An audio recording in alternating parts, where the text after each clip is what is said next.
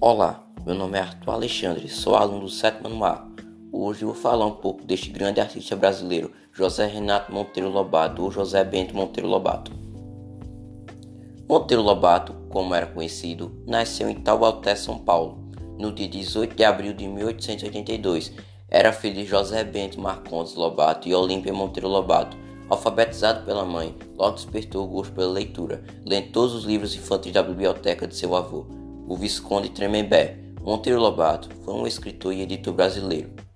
O Sítio Pica-Pau Amarelo é sua obra de maior destaque na literatura infantil. Criou a editora Monteiro Lobato e mais tarde a Companhia Editora Nacional. Foi um dos primeiros autores de literatura infantil de nosso país e toda a América Latina. Metade das obras de Monteiro Lobato é formato de literatura infantil, destaca-se pelo caráter nacionalista e social. José Renato Monteiro Lobato ou José Bento Monteiro Lobato, faleceu em São Paulo no dia 5 de julho de 1948 de problemas cardíacos. Das tantas obras escritas por ele, destaco aqui algumas delas: Ideias de Jeca Tatu, O Saci, Narizinho, Arrebitado, O Marquês de Rabicó, Renações de Narizinho, Emília no País da Gramática, O Pica-Pau Amarelo. Monteiro Lobato escreveu algumas fábulas, vejamos algumas: O Cavalo e o Burro, a coruja e a águia, o lobo e o cordeiro, o corvo e o pavão, a formiga má. Embora seja um grande escritor literário, eu desconheço a quem Bezerra usou na região algum monumento, museu ou outra obra que tenha sido dedicada a Monteiro Lobato. Tenho conhecimento, sim, em outro estado do Brasil.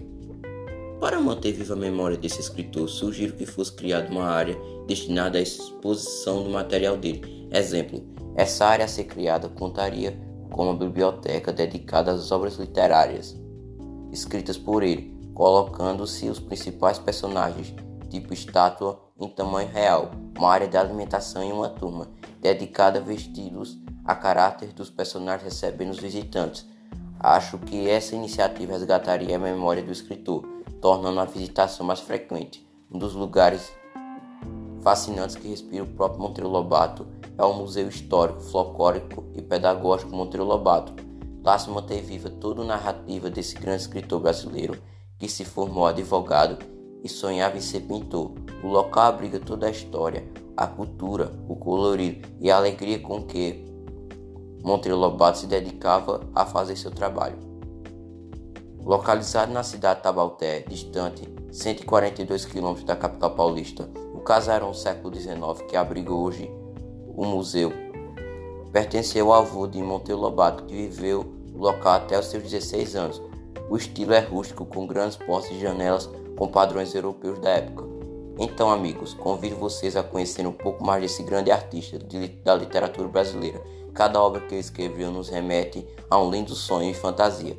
Pesquise e descubra mais sobre o universo de Monteiro Lobato. A todos vocês um Feliz Natal e um Ano Novo de realizações.